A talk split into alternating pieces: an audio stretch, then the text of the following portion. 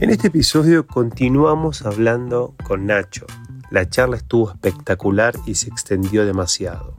Vamos a hablar un poquito de métricas de adopción en lo que es medios de pagos digitales, hablar un poquito de Estados Unidos, Latinoamérica y también vamos a hablar de un pequeño proyecto que me viene dando vueltas en la cabeza que quiero escuchar la opinión de Nacho.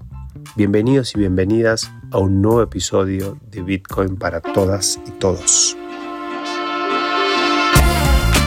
El contenido compartido en este espacio de comunicación es educativo. En ningún caso representa asesoramiento financiero. Desde Bitcoin para Todos promovemos la participación activa de este nuevo espacio de creación de valor y aprendizaje.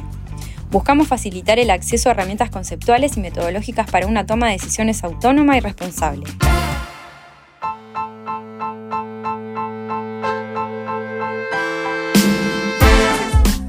Hoy, ¿cuál es la foto? ¿En Argentina? En, Argentina respecto, digamos, a, esto que estás explicando, ¿no? del manejo de plata eh, por estos medios previamente mal llamados no bancarizados, pero que en realidad están bancarizados de, una manera, eh, digamos, eh, inversa. En vez de ir al banco, me, me bancariza darme de alta en un...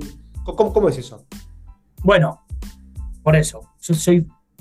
Mi marco teórico, este el cabeza no, no traiciona, como te digo. Yo tuve una maestría en historia, una inclusión financiera y otra en ciencias sociales. O sea, no, tiene una nada, que ver con la otra. Pero, este no lo puedo explicar si no, si no te cuento la historia del contexto de cómo se fueron dando los acontecimientos. Lo que pasó es que cuando esto empieza a crecer, de nuevo, esos dos años de Banco Central, lo que dijo fue, yo no voy a regular este sector, tenemos que generar eficiencia en el sistema financiero. Eso, es lo que tenemos que hacer, condiciones necesarias. Entonces se empezó a pelear con los bancos, ¿sí? Y empezó a crecer, empezaron a crecer estos, este nuevo sector. Eh, pero por supuesto, los bancos se, se pusieron de punta y por fines políticos, cómo funciona la política en Argentina, la oposición también. Entonces vos recordarás a Grabois con una pelea eh, a capa y espada contra Mercado, contra, eh, también le recordarás a Palazzo.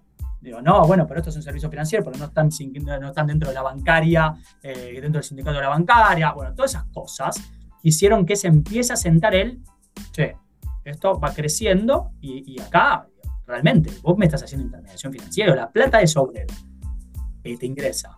Vos después la invertís, si vos la invertís, estás, aportando al riesgo sistémico y entonces caes dentro de lo que es una normativa que deberías cumplir con todas las que cumple un banco. O al menos, perdón, que no son bancos, son instituciones, yo las llamo fintech de intermediación financiera y fintech de no intermediación financiera. No, ya no más bancario y no bancario. ¿Tenés una licencia de intermediación financiera o no? E, esa es la diferencia. Entonces, eso, bueno, la Argentina, 2018 explota, eh, terminamos con el crédito del Banco Mundial, eh, perdón, de, FMI y toda la historia que yo. 2019, las paso en agosto, limbo de gobernabilidad, quilombo. Mientras todo esto pasaba, en el 2018, este sector fintech que se, acabó, se institucionalizó en el 2017 creció 110%, Diego. Argentina estalló, creció un 110%. Y vos me dirás, sí, bueno, obvio, si te paso de 0 a 1 es un 100%. Sí, pero igual no, igual no es menos loable en el contexto. 2019, con este quilombo del limbo de gobernabilidad y bla, creció arriba, creo, un 67%. Eh, y después, bueno, cambió la gestión. Cuando cambia la gestión, viste que hay un contexto muy nuestro y de la política en general, de y, lo que el otro estaba haciendo lo tengo que demonizar, ¿no? Eh, y arrancaron un poco así, arrancaron un poco, ah, bueno, yo no, eh, digo, el otro dijo que acá dejó libertinaje más que libertad puras. y entonces en el, en el 2020, principio del 2020, antes de que estalle la pandemia, caen normativas duras que acomodan mucho este sector, entre otras la normativa de los PCP, que es lo que, lo que ¿Qué es lo que es realmente Mercado Pago? Igual una fintech de no intermediación es, tiene que tener un registro de PCP, de proveedor de servicio de pago. Y como tal, el dinero de sus depositantes tiene que estar en una cuenta bancaria a la vista. ¿sí? Ahora encima ese dinero tiene que estar en la reserva del Banco Central. Hace un tiempo atrás fue 100%, después lo bajaron creo que es el 60%. Pero digo, está, está en la banca, esa plata. Entonces se acomodó eso, se quitó el crédito reverso, después vino la pandemia, ¿sí? marzo del 2020, y todo esa, ese, voy un poquito como a demonizar esto, que está muy tallado como el gran éxito de la gestión anterior y bla. Bueno, me voy a callar ¿por qué? Porque pandemia. ¿Y en pandemia qué pasó? Y lo digital. No solamente se cayó el sector fintech, se cayeron debates muy grandes que había en Argentina, como la precarización o no precarización de los empleados de delivery, de los Uber. ¿Por qué? Y porque la gente tenía que laburar. Lo necesitaba. Entonces se cambió todo y hubo como un, ok, me freno acá. Y además se vio la cara más positiva de todo, de todo este sector. Y mira, hermano, la verdad que si yo no te puedo mandar un link de pago, si vos no me mandás una moto a mi casa y me estás diciendo, ¿cómo, cómo, cómo, cómo, cómo, cómo hago? ¿No? Entonces, y por otro lado también genero empleo. ¡Ey, pero el empleo es precario, no tiene derecho! Ese flaco que puede salir con la, con la bici a repartir, lo va a hacer. Antes de, de, tiene que comer, en este contexto de emergencia. Entonces, cuando la pandemia empezó a pasar, se empezó a acomodar. En Argentina hoy está bien categorizado, hoy se habla de PSP, CP, proveedor de servicio de pago con cuenta de pago, eh, que tienen que cumplir con todas estas condiciones, son las billeteras virtuales no, no bancarias, eh, están los CB cortas U, que son los que ofrecen esto, están los CB largas U, el flujo de dinero, y después vino transferencias 3.0, que es como el macro programa del regulador que buscó acomodar todo esto, a decir, bueno, pero para vamos a ir hacia las transferencias inmediatas, vamos a ir el, el modelo de, de SPEI en México, de PIX en Brasil, y vamos a tener transferencias 3.0 el sector privado ya estaba trabajando en algo parecido. La Cámara FinTech tenía una propuesta de código corriente interoperable y Modo, la unión de todos los bancos, estaba buscando armar su propio sistema closed loop cerrado. Entonces, bueno, nada, se juntó todo eso y hay negociaciones comerciales. Pero fíjate qué interesante que es. Fíjate este dato. Con, los Zoom que se hacían con, el Banco Central y demás, la primera propuesta de transferencias 3.0, o sea, el regulador se siente y le dice al sector público, al sector privado, va a haber transferencias inmediatas y va a haber un código corriente interoperable porque esto está creciendo muy rápido y queremos sentar desde el vamos la interoperabilidad. Y hay un player que tenía el, casi monopolio, todavía lo tiene, de facto de todo esto, porque es el más grande y es el que empezó con todo esto, que es justamente Mercado Pago. Y en esas reuniones no hubo acuerdos comerciales para que haya gratuidad, que son muy lógicos y que está bien este pedido. De nuevo, si a vos le dices a una empresa, Viste que vos estuviste yendo a pérdida, vos me contaste el caso, lo pagaba Mercado de Bolsillo. Viste que vos estuviste yendo a pérdida durante un año y medio para imponerte en este mercado de Bueno, ahora cualquiera se va a poder subir a tu infraestructura y, y él te va a decir, pero escúchame, yo estuve invirtiendo o sea, no, o yo no sé, y ahí empieza un tema, yo no participé de esas reuniones, pero empieza un tema de, son acuerdos comerciales, em, que se pueden entender de los dos lados. Digo, lo puede entender, la, la, la puede entender el regulador en esa negociación se impuso un 0,8 en transferencias inmediatas, con interoperabilidad, el sector estaba haciendo 3 y ahora hoy está, eso está creciendo mucho. Em, pero e, ese es el esquema. Hoy tenemos transferencias 3.0 como una propuesta que empieza a despegar, pero que bueno, no está siendo no, no tan rápido ni exponencial como Pix en Brasil. Tenemos un sector fintech que te mueve la mitad, de CB que te mueve la mitad de todas las transferencias inmediatas entre personas. Tenemos a los bancos unidos a través de Modo para, para bueno, viste nosotros nos peleábamos, bueno, al menos ganamos no, porque el otro se va a comer. Y vos me preguntas a mí, ¿beneficios y riesgos? De nuevo, veamos para, para cada uno de estos sectores. Para los consumidores es todo beneficio. Para nosotros consumidores, mercado más esto, esto, esto es esto... economía del CBC, ¿viste? es excedente del consumidor y de, la demanda y de la oferta. Esto es beneficio, porque ellos se van a matar, pero para matarse van a buscar contentarme a mí. Entonces a mí me traen mejores productos, más descuentos, más del lado de la oferta, ¿qué riesgos hay? Y bueno, si uno quisiera pararse en este, el, analista más multidimensional, multidimensional posible, y hasta dónde, digo, ¿cuándo es el momento? El problema de los monopolios o los oligopolios es que no son todos negativos. Un oligopolio le facilita mucho a un, a un regulador las negociaciones y le facilita mucho las normativas. Un sector más cercano a la, plena competencia lo hace virtualmente de facto.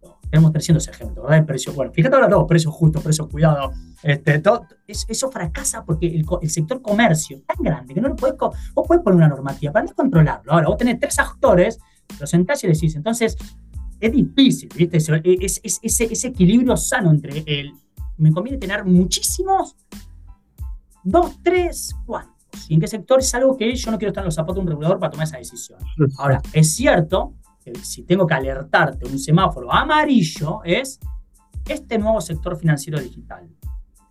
¿Se está concentrando o no se está concentrando? Si se concentra, corremos el riesgo de que nos pase como nos pasó con el adquirente anterior, que estuvo durante, durante dos décadas hiperconcentrado y no promovió la innovación, no trajo, no generaba la apertura de mercado, no venían players internacionales porque no podían competir con él, entonces nos privaban a los consumidores de tener acceso a servicios internacionales digitales porque, bueno, esas son las preguntas que hay que hacer, ¿sí? Pero esas son preguntas que la verdad, viste, el diario Luna no tiene nadie, pero como analistas, siempre hay que poner escenario, luces rojas, verdes o amarillas. Esta es una luz amarilla importante. El segundo me dice a mí, ¿cuál es el riesgo de todo esto? Y el riesgo es que haya una hiperconcentración de mercado y que el día de mañana, este actor que hoy viene haciendo cosas fenomenales y trayéndole y llevándola y empujando la barrera de la innovación, el día de mañana diga, ¿sigo haciéndolo o me achancho y me quedo con todo lo que... Y bueno, ¿qué tiene, ¿cómo que tiene que tener un regulador? Desde mi perspectiva y mi marco teórico, y marcar laterales hay incentivos para minimizar la posibilidad de que eso pase, pero tampoco para limitar el crecimiento de este actor que te genera empleo, te mueve la frente de innovación, te compite. ¿viste? Es como hoy, es inspiracional trabajar en el mercado libre. Mm. Es una locura eso, el impacto que tiene. Entonces, Nadie, yo estoy muy en contra de, demonizar a los reguladores, que eso es lo que en el mundo cripto pasa por de facto, ¿sí?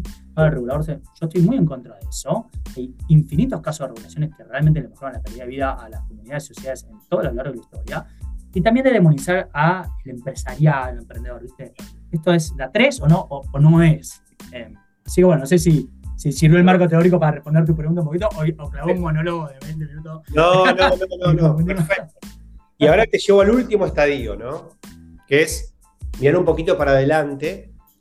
Si vos tenés que hacer una proyección eh, de los próximos 4 o 5 años, digamos, ¿no? Digamos, ¿cómo te imaginás eh, e-, esta adopción digital, ¿no? ¿Te la imaginás? En, Argentina, acá ya te lo limito, digamos, o, como quieras vos eh, plantearlo, ¿no? ¿Te imaginás que, digamos, el efectivo desaparece, queda totalmente relegado. Eh, ¿Cómo lo ves? Yo no sé cuánto tiempo hace que ya estamos charlando, pero creo que vamos a haber superado la hora o los 40. Quiero, quiero que la audiencia vaya. Dos episodios, ya está. Hermoso. me encanta, me encanta. Qué honor, qué honor. Pero bueno, entonces, si están escuchando esto en un segundo episodio, vayan al, primer episodio, minuto 3. Que en algún momento te dije, esta es la pregunta que viene de cajón, va a desaparecer o no, y te la spoileé entonces la, la, respuesta. Mirá, de nuevo, eh, yo creo que es honesta, es intelectualmente honesto al usar la mayor robustez metodológica para hacer nuestras opiniones y no dejarnos, todos, todos somos subjetivos, todos estamos marcados por nuestra experiencia, nuestra vida. Yo arranqué contándote mi historia con un storytelling marcado por acontecimientos que me trajo. Entonces, sé que no existe la objetividad, pero hay que hacer el esfuerzo. Entonces, lo único que nosotros tenemos para predecir el futuro realmente es mirar para atrás, sabiendo que la tasa de cisnes negros se ha acelerado en el último tiempo. O sea, yo termino, ¿vos, vos sabés con qué termino mi clase cuando me hacen hacer la clase de coyuntura? Termino con la foto del Capitolio de Estados Unidos, invadido por estos locos, viste, con los cuernos, y digo, vamos al referéndum griego, vamos al no a, al, no a las FARC, vamos al Brexit, vamos a Trump, vamos al COVID, ¿sí? Son cosas que cualquiera recuerda. Nadie pudo predecir eso. Nadie, nadie, nadie. Entonces, teniendo eso en cuenta, lo único que nosotros podemos hacer para predecir el futuro es mirar para atrás. Y como alguien que sí ha estudiado la historia de de, la moneda, de los instrumentos de pago y de la innovación financiera, lo que yo te puedo decir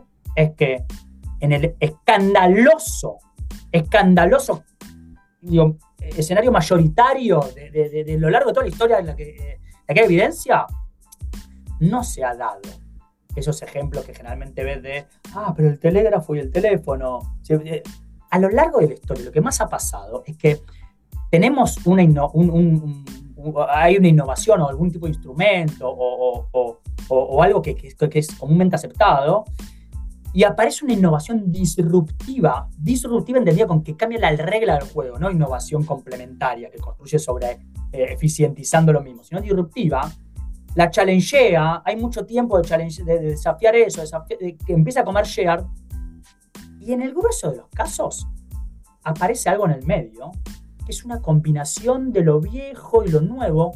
En el grueso de los casos, eso del medio se masifica y en el más de los casos convive durante mucho tiempo con lo viejo y con lo nuevo.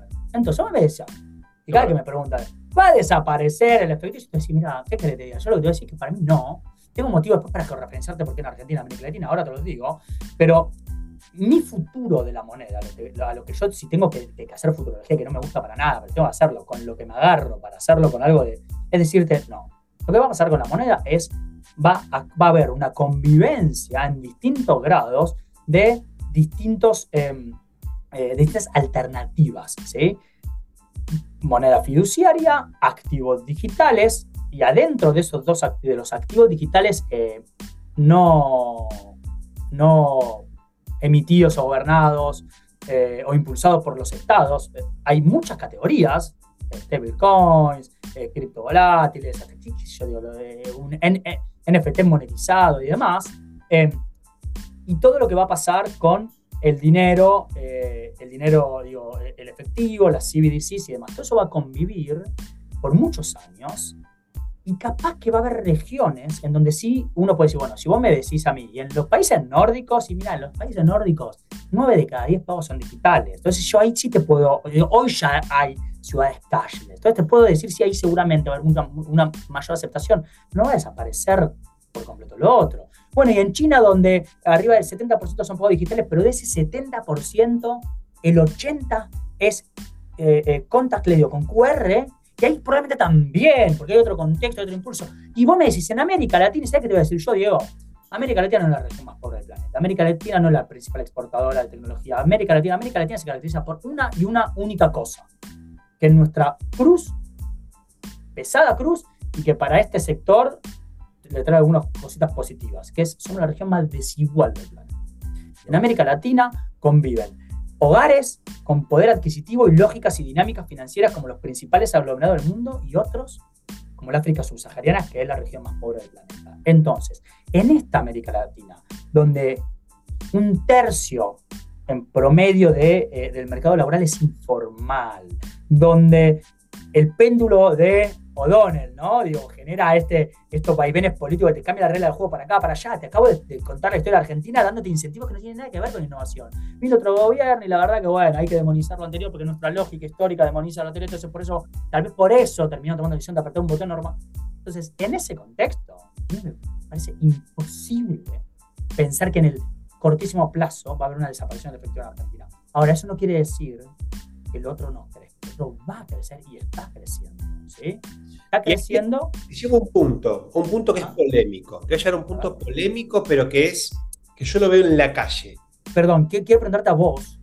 ¿Compartís esta visión que te estoy diciendo? Y fui claro en lo que traté de, digo, tarjeta, hoy ves tarjetas criptoplásticas, chicos, chicas, tarjetas cripto. Nosotros hicimos un estudio, mira, tengo los datos acá. Es el primer estudio, el primer estudio de adopción cripto representativo de eh, de, América Latina, ¿sí? fuimos a siete economías, hicimos encuestas representativas, las agarramos nosotros, las levantamos a usuarios cripto, solamente gente que, compró cripto, ¿sabes cómo las paga con tarjeta? ¿Y sabes cuál es el principal? Cuando les preguntas a cuántos, cuántos gastan esas cripto, no las tienen ahí holdeadas o otra idea, cuántos efectivamente hicieron algún tipo de transacción con cripto, nos da el 11% nada más, es muy poquito, o sea, uno de cada 10 pero ese 11%, estos datos son fines del año pasado, la mayoría lo hizo con CryptoCards. CryptoCards. Tarjeta plástica, chicos, chicas, es el instrumento más viejo de pago. Entonces, este, a eso es a lo que me refiero con que va a haber Después de nuevo, vamos al segmento más eh, de, mayor poder, o vamos a los grandes aglomerados urbanos, o vamos, y la historia va a ser distinta, pero me parece imposible. Mi, mi pregunta iba por, o sea, mi pregunta iba puntualmente por algo que estuve viendo, eh, por lo menos lo estuve viendo en, la, ciudad y en el comercio que yo tengo cercano, ¿no? Digamos, no sé si esto pasa en todos lados, pero el sector del comercio está muy preocupado por el incremento en el uso de las herramientas digitales. Básicamente vos lo, dijiste, un, alto porcentaje de la economía argentina eh, eh, es, informal, lo que para mí ya es una categoría, digamos, medio anacrónica de definir, ¿no? Pero mantengámoslo, digamos. Hay una economía informal eh, y, eso se da de, de, a patadas con los servicios digitales, porque hoy todo bancarizado. Entonces, yo veo mucho comercio que me dice, la verdad que para mí esto es un problema, porque si yo no mantengo el mismo ratio de informalidad que la economía argentina, vamos a llamarlo así, no tengo el mismo, la, misma proporción, quiebro como negocio. Y no me sirve, no me sirve tener esto, ¿no? Eh, entonces, ahí vi una, un, punto.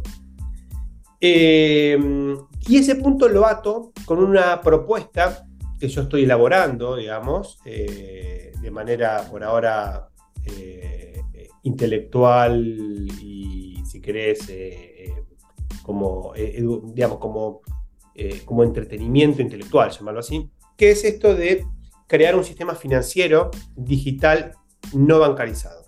O sea, totalmente fuera del sistema bancarizado. ¿Qué, a ver, ¿qué, es cripto? Digo, eso es cripto. O sea, básicamente hoy la blockchain, como blockchain, está, está desbancarizada y va a estar siempre desbancarizada en principio, por, por el simple hecho de que, de que, y hablo de la blockchain, hablo, vamos para ser más preciso, hablemos de, eh, de Bitcoin, por ejemplo, ¿no? O sea, Bitcoin eh, es una, eh, no hay forma de regularlo, o sea, es como un virus, ¿viste? Vos podés regular a los actores que interactúan con, el virus, pero no podés regular. frágil. Con Bitcoin pasa lo mismo. Entonces, la pregunta que es, ¿vos te imaginás un sistema financiero tan eficaz como mercado pago, pero que no, que, genere esta economía, que vos tengas como una economía fuera del sistema financiero, como, digamos, y una economía dentro del sistema financiero y que las dos convivan. Esto que decís vos, ¿no? Va a haber una, digamos, obviamente acá no es que una se come la otra. ¿Cómo, lo ves eso? Uy, no, si me, tenés que dejar que te responda con un, con un tiempito más. ¿sí? Yo tengo tiempo, así que a mí no, me corre, pero y, me parece de las entrevistas más fascinantes que tuve en el último tiempo que estamos teniendo. Eh, pero, pero déjame que te, que te cuente. Te doy 10 minutos. Uy, no, sí, no, no, menos, menos. 5 minutos, vale. Pero, pero déjame, porque este es el clásico, me, diste un puntapié para atar otros puntos que charlamos. En el año 2006, un catedrático llamado Jonathan Morduk, que es un, catedrático muy reconocido de la, Universidad de Nueva York, de NYU, publicó un, trabajo que es fundacional para cualquier persona que quiera entender las finanzas esta historia de las finanzas alternativas que se llama Portfolio of the Poor o este, em, em, los diarios financieros de los pobres. ¿no? ¿Qué es lo que hizo este mainstream, en NYU, ¿eh? Estoy hablando del año 2006, o sea, ya había mucho recorrido de microfinanzas. Flaco fue a, eh, creo que fue a África y, economías de Asia, y fue a las personas más excluidas de lo que eran en ese momento. En ese momento el mundo era finanzas formales e informales. ¿sí? Perdón, mentira, mentira. En ese mundo eran finanzas bancarias o exclusión, hasta ese momento, o sea, el mainstream. ¿sí? Eh, hoy, hoy fíjate, no se habla de finanzas, se habla de finanzas alternativas. ¿sí? Quiero, engancharlo con esto. Eh, entonces el tipo fue eh, hizo un, mega estudio y fue a digitalizar los diarios financieros de, estas, estos hogares vulnerables. Hizo este libro en donde básicamente em, mostró que en, un N muy grande y en geografías y economías diversas, si vos analizás la vida financiera de las personas que no son servidas por el sistema financiero hasta ese momento tradicional y únicamente conocido como bancario, hay vida financiera. Quiero decir esto. La gente se asegura, la gente eh, se financia, la gente encuentra metodologías para generar movimientos de valor más rápidos y menos cortos, que son los pagos, la gente pide crédito. Esto, esto lo de la microfinanza lo sabían hace años, pero cuando esto llega en Wayu y es financiado, tiene una línea de una línea de, investigación llamada Financial Diary y se empieza a replicar esto en todo el planeta. No importa la idiosincrasia, el marco regulatorio, el idioma, la cultura. Encuentra que esto pasa en todos lados. Ese libro fundacional porque deja dos corolarios. El primer corolario es donde no hay finanzas formales, existen, en ese momento lo llaman finanzas informales. Y el segundo corolario, que ese sistema financiero informal, porque hoy obviamente calcula las tasas de interés, los costos, todo esto, a los fines de las necesidades de los consumidores funciona soberanamente bien. ¿sí? Es una enorme lección. Y ahí, a partir de ese momento, podemos decir, el establishment empieza a asimilar esto de donde yo no estoy, hay algo. Hay capacidad de repago, hay ahorro, hay finanzas. Entonces hay, una, hay un consumidor. Eso es un, es un tema muy. Es un, es un, es, un, mensaje muy importante para toda esta historia que vos estás contando, porque ahora, ahora lo voy a mechar con esto de puede haber un sistema digital, no bancario, pero. Y, te voy a contar cómo viene. Entonces, a partir de ahora, finanzas formales, finanzas informales, y, y, la humanidad ya sabe que donde no hay un sistema financiero existe la capacidad de, de finanzas. ¿sí? En ese momento era, el ASCA, la ROC, los créditos ahorros solidarios, metodologías informales como el Pasanacu, y se, y se desarrolla toda esa literatura. ¿bien? Ahora, hasta ahí veníamos ante la fintech. Bien, la fintech, con otro apoyo, como te digo, más de arriba hacia abajo, no tanto abajo hacia arriba, y con todo el mainstream financiero. Entonces, ah, mmm, esto no son finanzas informales, son finanzas alternativas, suena mucho más bonito, mucho más políticamente correcto y demás. Ahora, yo te pregunto sobre este sistema financiero como me planteas y ahora después te voy a dar mi opinión y mi visión sobre el cripto particular. ¿Sabes que lo que más está creciendo en todo el planeta en términos de eh, metodologías de pago y principalmente los segmentos más relevados? Nosotros estamos en un estudio que ojalá salga para el mes que viene, para un mega cliente, va a ser como un white paper. Eh, bueno, nosotros lo llamamos white paper, no es un white paper, sé que en cripto white paper es otra cosa, pero como un paper eh, donde estudiamos netamente inclusión financiera en América Latina 2020, fin de 2022-2023. ¿Sabes qué es lo que está creciendo realmente como método de pago digital en todas las poblaciones y segmentos? Los pagos P2P, ya sea bancarios o de fintech. ¿sí? Y algo de cripto por ahí, pero estos segmentos todavía no mucho. ¿sí? Pero, pero P2P. Y esto, esto, esto, es un, esto es un punto, es un tema muy relevante. ¿Por qué? Porque el pago P2P eh, que yo te pague, vamos a hablarle a, los que conocen a los actores argentinos, yo te pague con dinero en cuenta en Mercado Pago, o haces un comercio, el comercio dice, no, no, no, no me pague con la tarjeta de Mercado Pago. Porque si aceptas Mercado Pago, dice, sí, sí, pero transferencia. Eso, quiere decir, que yo te pago con, como dinero en cuenta. Eso ingresa al sistema financiero como una transferencia entre pares. Yo te mandé dinero a vos. Eso no se taguea con Diego me vendió a mí un café o me vendió. Y si no se taguea, ¿cómo eso no lo puedo tributar? Y si no lo puedo tributar, entonces yo no puedo tener dentro del análisis de mi PBI ni idea de qué, cuál es el valor que se está creando. Sin embargo, eso viene creciendo hace rato. Y los players más regulados lo están impulsando y hace rato. Entonces, vos me preguntas a mí cuál es mi visión sobre esto. Y me parece como una historia repetida a lo que te decía antes. Creo que hay una omisión pasiva de los reguladores en quiero que, que haya más gente adentro y por ahora hago la vista gorda sobre esto. ¿sí? Bien, entonces, vos me preguntas, ¿puede crearse un sistema no bancario regulado eh, y hasta P2P? Y mi respuesta es Diego.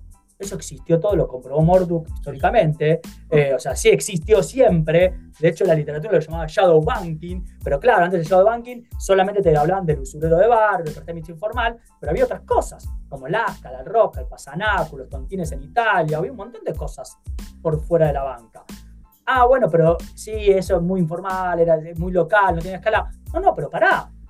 Los grandes players globales que se están impulsando hoy, lo alternativo, lo están haciendo a través de los P2P.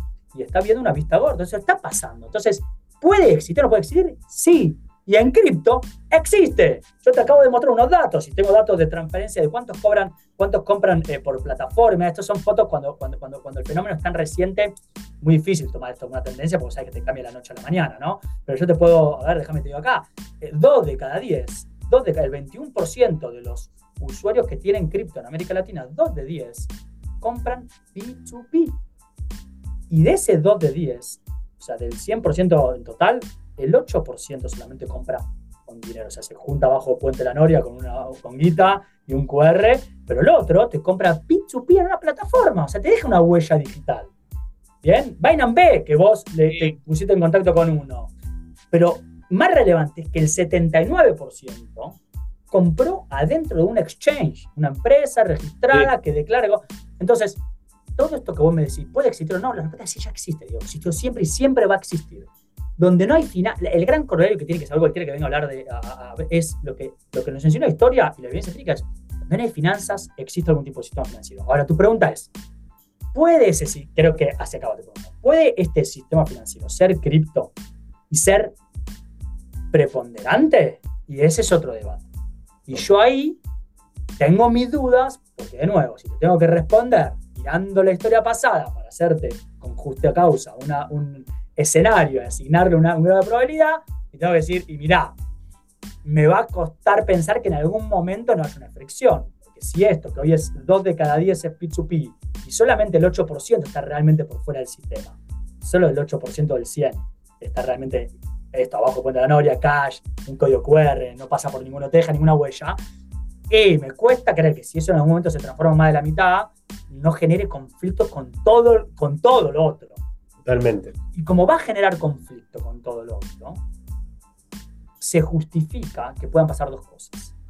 lo que vemos que está pasando en Estados Unidos, bueno, che, mira, hasta acá llegó el conflicto y acá pumba y empiezo a bajar y vemos que está pasando con, con, la normativa en Europa y che, bueno, ahora te acomodo la casa un poco, ¿no? ahora vamos a acomodar un poco. O si incluso el regulador no se mete, aparezca esta innovación mixta que tiene más adopción, porque no a todo el mundo le interesa eso, ¿entendés? Eh, eh, entonces, por todos lados, por las tres dimensiones, por, por la demanda, por el oferente y por el regulador, me cuesta pensar que ese shadow banking cripto pueda ser la nueva norma.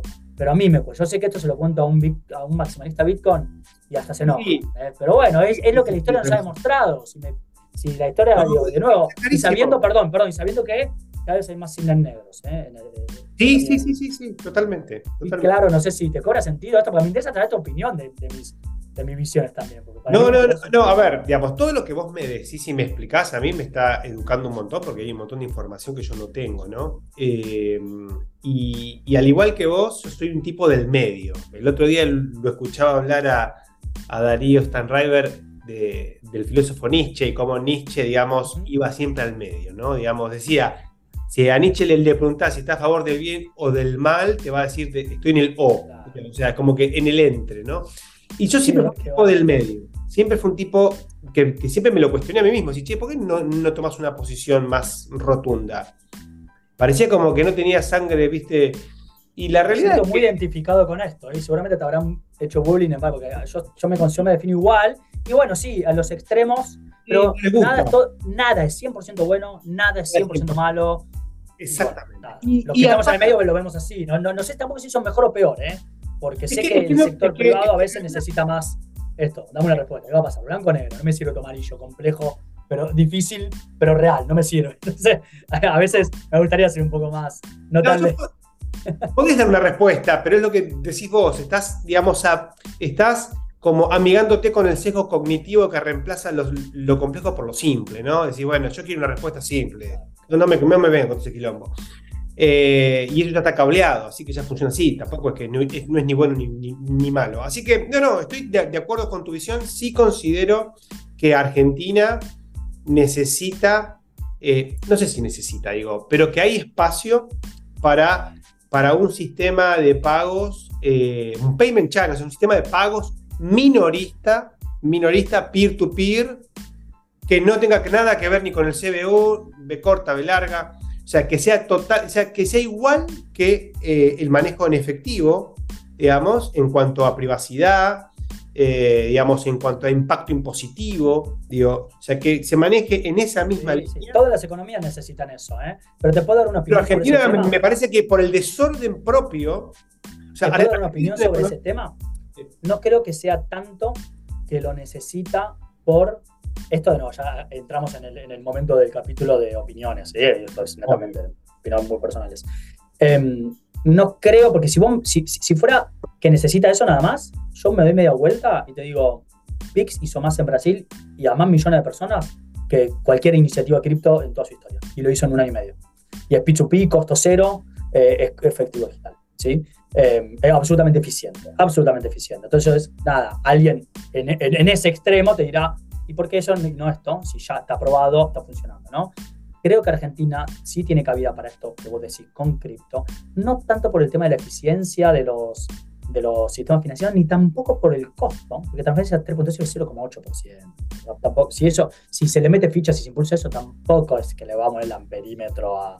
Eh, pero pero creo que es más por un tema netamente monetario y por nuestra crisis de moneda con el peso argentino. De hecho, el sector cripto en Argentina se empieza a desarrollar institucional como tal. Los padres, madres fundadoras de la ONG Bitcoin Argentina, que seguramente los conocerás este, bastante bien, em, se empieza a impulsar en el 2011 con el primer cepo cambiario de, de, Cristina para encontrar una manera de mover eh, dinero a una divisadura. Entonces creo que va más, creo que por ese motivo en particular, sí tiene particular cabida en Argentina un sistema P2P, no porque sea P2P eficiente, rápido, gratuito, porque es un activo digital global no sujeto al peso argentino. a los EBNs de la Argentina.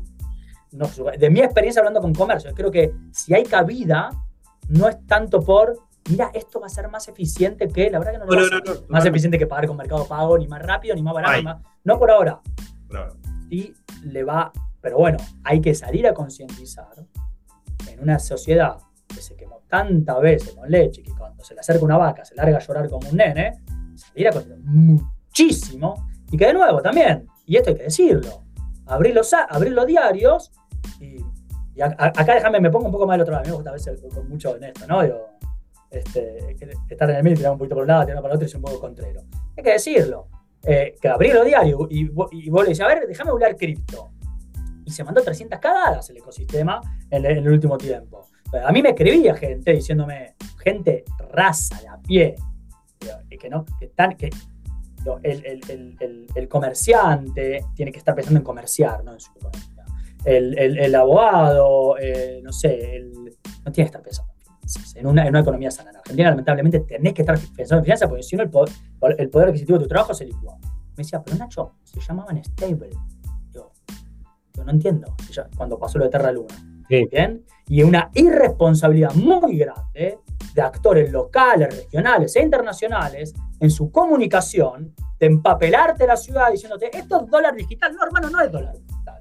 Será más seguro que la cripto volátil, pero no es dólar digital. Y vos no tenés evidencia para venir a comunicar de esa manera. Entonces, si lo haces de esa manera e instaurás frente a la, frente a la persona que no tiene por qué saber si lo es o no es, vos estás dando acceso irresponsable. Es una publicación engañosa, digamos. Totalmente, totalmente. Entonces, comparto que hay una, una necesidad ahí, eh, principalmente más para mí, más por el tema de, eh, del activo peso, dólares, de cripto, activo digital, que por, decir, porque por eficiencia, costo y demás, hay otras soluciones que hasta podrían tener más cabida. A mí me encantaría que sea cripto porque creo que cripto eleva, eleva el debate a algo mucho más. Esta es una charla filosófica que ustedes tienen todo el tiempo y a mí me encanta. Yo llamo charla de whisky, ¿no? Pero no, no quiero profundizar acá porque si no, no, no vamos a dejar nada concreto. Eleva a otros temas, ¿no? Yo cuando hablo de cripto con este storytelling, ¿sabes lo que hago? Arranco las clases con una, una slide donde pongo unos pulmones. Y un pulmón es el, es el, es el, es el prestatario y el otro es el, agente superavitario, el otro es el deficitario, y en el medio están las instituciones de intermediación. Cuando toda esta historia, la historia de la billetera termino y digo, la única propuesta eh, de, de, innovación tecnológica que realmente busca romper con la intermediación que es este pulmón es la metodología de almacenaje y transferencia de valor e información que es la blockchain cuando es realmente descentralizada.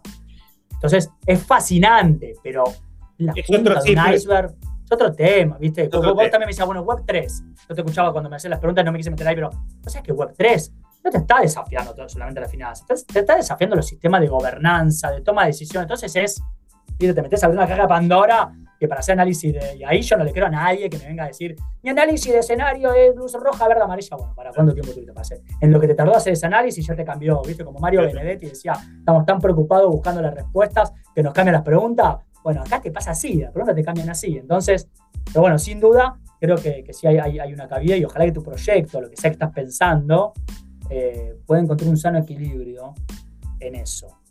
No, me cuesta pensar que no va a haber una fricción en algún No, no, no, no, no, yo también coincido en que, si, en que estos proyectos, si tienen éxito, generan una fricción. Eh, y que como decís vos, quizás terminan generando, un, o sea, acercando más la solución, si querés, legacy a, a, los valores de... Es como que pushea a que ésta se acerque un poquito, digamos. Por lo menos logras ese efecto. Aunque es, muy difícil, es muy difícil separar los sentimientos de todo, ¿no? Más cuando uno hace futurología.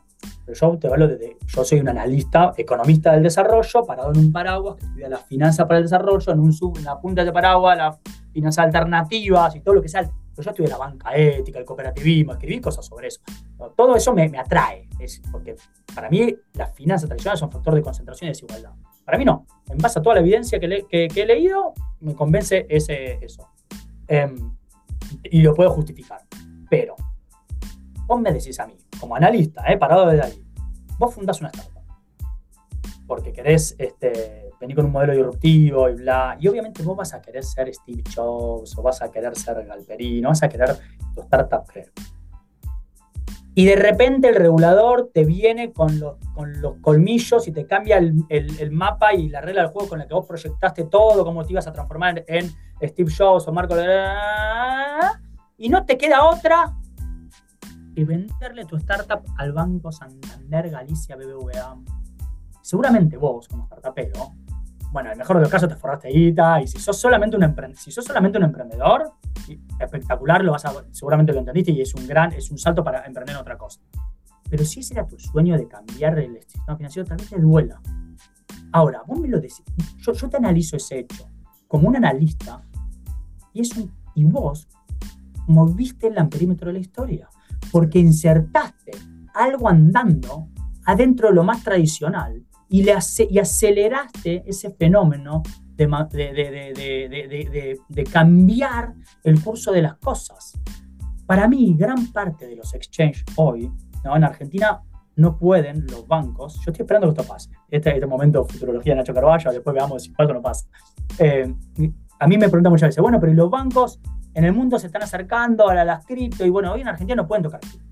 No pueden tocar cripto por una normativa que capaz que en otro gobierno la cambia, pero cuando el Banco de Galicia se metió en cripto, le bajaron y le dijeron, usted no pueden tocar cripto. Ah, entonces la banca nunca se va a meter en cripto como está haciendo BBVA en, en, el exterior o como están haciendo en Brasil, o bla, bla. Digo, yo voy siete años atrás, cuando era banco versus fintech. ¿Y sabes lo que hizo el banco que no podía? Pero sorpresa. Compró una fintech, creó una fintech, aceleró una fintech. Entonces, si a mí mañana Santander te compra a, a Lemon, a Buenpita, a Velo, cualquiera de los exchanges locales, y seguramente para, los conozco bien a todos, ¿viste? Seguramente para ellos va a ser una tristeza, no sé, va a ser. Y yo hubiera querido transformarme en el exchange, pero para, el para, para la historia de la innovación de las finanzas es algo positivo. Totalmente. Entonces quiero que aclare esto porque realmente uno tiene el tiempo no, para y a veces ah, no, vos porque está lado. No, no, hermano, no, no, no, pero es, así, digamos, uno no tiene que mirarse solamente el ombligo, ¿no? Digamos, evidentemente la construcción social se genera con estas dinámicas que son totalmente impredecibles, emergentes, y que, bueno, uno pone su granito de arena y que sea lo que Dios quiera, digamos, yo qué sé. Por lo menos esa es mi visión. Nacho, te agradezco enormemente. Con vos, la pasé recontra bien espectacular la conversación, la verdad que me, pareció bárbara para dar un montón de información, un montón de framework, de, pensamiento, que eso creo que es súper valioso. Eh, así que bueno, nada, se extendió un montón, metimos dos episodios, te agradezco mucho y bueno, eh, espero que te vaya muy bien en tus proyectos, sé que estás con cosas, así que bueno, te deseo lo mejor y seguiremos en contacto como siempre. Eh, y bueno, gracias. Gracias a vos, déjame de nuevo agradecerte porque como te digo, yo vengo de otro palo y me meto en cripto porque para mí es una propuesta más de las finanzas alternativas. la única que se merece una atención, hoy lidero un área de consultoría que se llama Crypto Alternative Finance, o sea que así de todo me metí, eh, la única que propone realmente algo muy diferente y en ese proceso, de nuevo, personas como vos, eh, lo que haces y demás, a mí me, me, sirvieron y me siguen sirviendo para actualizarme, para formarme, para aprender. Em, así que realmente disfruté mucho este espacio. Estoy con una agenda que hace que hoy no le pueda dedicar tanto tiempo a esto y es algo que me gusta mucho, pero no puedo dedicar. Y, bueno, me encantó que, que, que, haya sido, eh, me hayas llevado a, a desafiarme con, con, preguntas muy, muy acertadas y tal vez sí solamente dejarle un mensaje a tu audiencia que, me encanta y es... Sean protagonistas de esto. Yo, digo, lo, yo lo digo siempre, cuando uno, ya lo son, ¿no? Pero digo, séanlo desde su metro cuadrado. Y ser protagonista de esto es eh, hablar con el comercio, hablar con la gente que lo necesita, contale, digo, todos somos factores, todos somos educadores todos los días de nuestra vida. Eh, y en este tema en particular se requiere más difusión y más educación que nunca. Así que justamente porque se forman con vos y aprenden con vos y sé que están muy bien formados, invitarles a que sean... Eh, a que sean eh, agentes de cambio, pero, pero principalmente con, con, la responsabilidad que estuvimos charlando. Si todo esto trae un sistema financiero más eficiente, igual de concentrado, y, y para, lo, para los que ya tenían acceso al sistema financiero anterior, algunos dirán, sí, está bueno, me llené de guita bla, pero va a haber sido absolutamente al pedo a los ojos de la historia de la, de la, de la humanidad y de la economía. Entonces, ojalá que podamos hacer que estas nuevas finanzas no solamente sean mejores, más eficientes eh, y demás, sino que sean un motor que, le mejore la vida el día a día a las personas. Te agradezco a vos, a toda la audiencia y siempre abierto a, conversar de esto y de cualquier tópico que necesiten de ahí. Muchas gracias. Si te gusta el contenido, podés seguirnos en Spotify y calificar el podcast. También podés compartir tus episodios favoritos en las redes. Seguinos en Instagram como bitcoin-para-todos-. Además puedes encontrar los links de Twitter y del grupo de Telegram en la descripción de este episodio. Nos vemos en el próximo.